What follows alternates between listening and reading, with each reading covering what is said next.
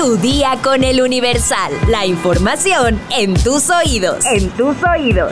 Hola, hoy es viernes 15 de septiembre de 2023. ¿Ya estás listo para dar el grito hoy en la noche? Come mucho pozole y recuerda no tomar mucho para que no te agarre el alcoholímetro. Por cierto, ¿sabes cuánto puedes tomar para no ir al torito? Descúbrelo al final de este episodio. Mientras tanto, ¡entérate! Nación. La Sala Superior del Tribunal Electoral revocó las medidas cautelares impuestas por el INE contra el empresario Ricardo Salinas Pliego al determinar que no tiene competencia porque no hay afectaciones a derechos político-electorales. La sentencia del tribunal deja sin efectos el retiro de publicaciones y comentarios en la red social X antes Twitter, así como abstenerse de realizar manifestaciones bajo cualquier modalidad que pudieran constituir violencia política de género en contra de la senadora Citlali Hernández expuso que si bien las frases podrían contener elementos asociados con violencia simbólica o psicológica, las autoridades electorales solo pueden conocer de actos que afecten derechos político-electorales, sin que se advierta alguna incidencia en el desempeño del cargo como senadora o dirigente nacional, ni con alguna aspiración política o proceso electoral determinado. La controversia tuvo origen en la presentación de la queja de la senadora Citlali Hernández en contra de Ricardo Salinas Pliego y de quien resultara responsable por presuntos actos constitutivos de violencia política de género por la difusión de expresiones que la senadora estimó que afectaban el desempeño de su cargo, en tanto que la discriminaban por su aspecto físico, pero la queja no procedió. Ganó el tío Ricky. Este jueves, Delfina Gómez Álvarez se presentó ante el Congreso del Estado de México para rendir protesta constitucional como gobernadora del Estado de México para el periodo 2023-2029. Tras la toma de protesta, Gómez Álvarez se convierte en la primera mujer en gobernar el Estado de México, además de ser la primera en más de 90 años que no pertenece al PRI. Al acto protocolario asistieron 100 invitados, entre gobernadores, integrantes de la nueva administración y el presidente López Obrador. Nueva gobernadora del Estado de México comentó que la transformación inició con plena responsabilidad y absoluta conciencia histórica de la trascendencia de este momento en que por primera vez una mujer gobernará el Estado. Delfina se comprometió a fomentar el progreso con la justicia social, pluralidad, inclusión y austeridad, así como la lucha contra la corrupción. El Estado de México está listo para alcanzar su grandeza y juntos vamos a construir el futuro que tanto anhelamos, declaró. Metrópoli.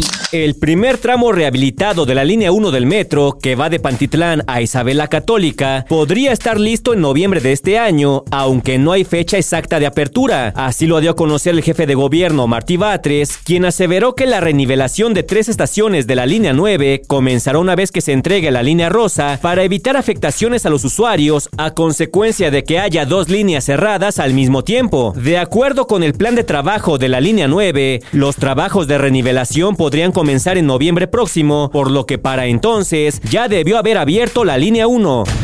Luego de una serie de exámenes, peritajes y otros estudios practicados, la Fiscalía Capitalina determinó que Liliana, la mujer que denunció que en una clínica de la alcaldía Venustiano Carranza supuestamente le habían robado a sus gemelos, dio como resultado que en realidad la joven nunca estuvo embarazada. Con base en la indagatoria, la Fiscalía local cree que en realidad engañaron a la mujer haciéndole creer que sí estaba en gestación solo para cobrarle las consultas y otros servicios, por lo que ya busca a la doctora a cargo de todo este proceso y la clínica sigue clausurada. Cabe recordar que de acuerdo con la denuncia, ambas personas acudieron al nosocomio particular para que le dieran tratamiento y seguimiento al embarazo de la agraviada, por lo que al entrar en proceso de parto, le informaron que sería sometida a una cesárea para el nacimiento de sus hijos. El testimonio señala que una vez que terminó la supuesta labor de parto, le informaron al esposo que se trató de dos tumores en el interior del útero de su pareja. Ahora la pregunta es, ¿y la panza del embarazo y las contracciones y la labor de parto, se le rompió la fuente, que nunca dieron pataditas los bebés, tuvo antojos, digo porque hay muchas cosas que aunque la hayan engañado, pues no se pueden ocultar. Queremos respuestas.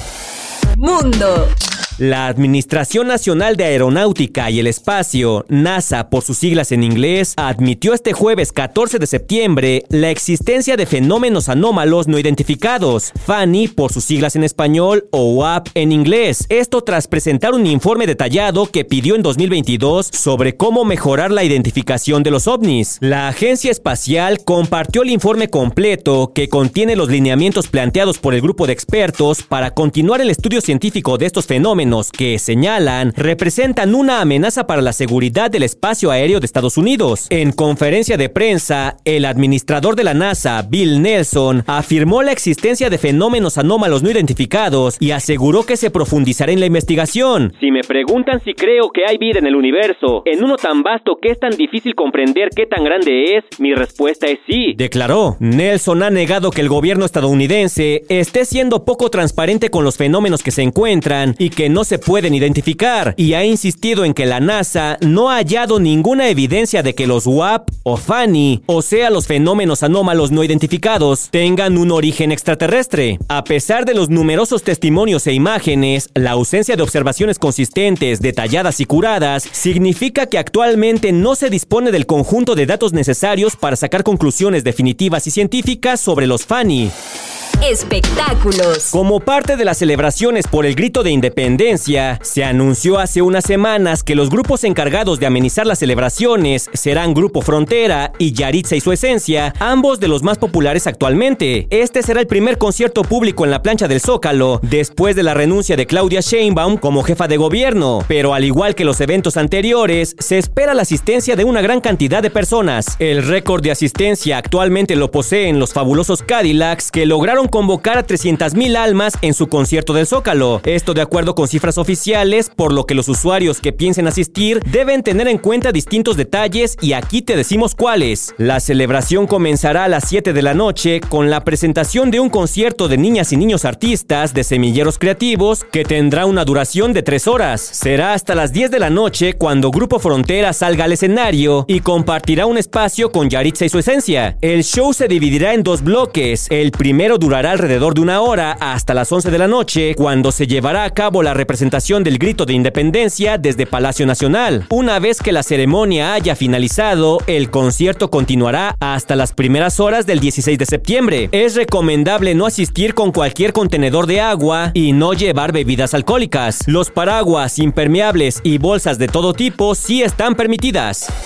El artículo 50 del Reglamento de Tránsito de la Ciudad de México establece las cantidades máximas permitidas de alcohol en la sangre para poder manejar, así como las sanciones que se llevan a cabo si se infringe esta medida. Esto significa que no se puede tener más de 0.8 gramos por litro de alcohol y 0.40 miligramos por litro de alcohol en aire expirado. Por eso, las pruebas son soplar en un aparato específico para esta función. Por eso, aunque es difícil establecer una cantidad de alcohol en bebidas, por ejemplo, una cerveza o medio caballito de tequila, lo mejor es no mezclar bebidas alcohólicas con el volante y escoger a un conductor designado. En caso de sobrepasar estas cantidades en la prueba de alcoholímetro en la Ciudad de México, este mismo artículo establece que el conductor será remitido al torito para un arresto administrativo de entre 20 y 36 horas, así como la eliminación de 6 puntos en la licencia de conducir. Si quieres más información, consulta nuestra sección autopistas en eluniversal.com.mx. Vamos a leer unos cuantos comentarios, mi sección favorita. Se desató la polémica en los comentarios respecto a la opinión de si una mujer trans puede entrar o no a un baño de mujeres. Sara Magali Rojas nos dice, nos ocurre muy seguido la discriminación en lugares públicos y no en todos lados hay sanitarios sin género. Augusto Becerril nos dice, el problema de que una mujer trans entre al baño de mujeres es que no estamos preparados como país. Cualquier señor se podrá vestir como mujer para entrar al baño de mujeres y acosarlas. Aldrico Barrubias nos dice, lo que vivió Laura es un acto de discriminación y transfobia. La mayoría de las casas tienen baños sin género. Jig Bayardo nos dice que especifiquen en los baños entonces para no entrar con niños. Sé lo que quieras hacer, pero no me obligues a mí si prefiero no verte orinando. Respeto mutuo. Pablo Emilio Rubio nos dice, en lo personal considero falta de respeto y de empatía el no dejar entrar a la chica al baño. Ketso nos dice, la verdad yo no dejaría que mi hija estuviera en un baño sola donde pueden entrar mujeres trans que pueden tener otras intenciones. Alex Soto 18 nos dice, mucha gente no se siente cómoda con el hecho de que una persona con el sexo opuesto entre en un espacio íntimo como el baño. Rolando BM nos dice, muy buen programa como siempre y no es justo lo que le hicieron a la chica trans. Pepe Solano nos dice, si en los bares hace años hay baños mixtos, ¿por qué no puede entrar una mujer trans al baño de mujeres? Zaida García nos dice, me molesta mucho la violencia contra la comunidad, pero me emperra más las personas con mentalidad cuadrada que piensan que por ser trans, gay, etc., se etiquete como depredadores. Y bueno, esos son algunos de los comentarios, la verdad hay más, pero eh, son bastantes. Lo que se me hace interesante también es el resultado de la encuesta. Hasta el momento de grabar este podcast, a la pregunta, ¿una mujer trans puede entrar a un baño de mujeres? El 49% de la votación dice que sí y el 51% dice que no. Fue una votación muy cerrada en la que participaron 53 personas, 26 dicen que sí y 27 dicen que no. Esto hasta el momento de grabar este podcast. De cualquier forma es un resultado muy cerrado. Esto quiere decir que, pues, como sociedad todavía tenemos muchas cosas que discutir. Pero eso será otro día, porque por hoy ya estás informado. Pero sigue todas las redes sociales del Universal para estar actualizado. Comparte este podcast y mañana no te olvides de empezar tu día. Tu día con el Universal.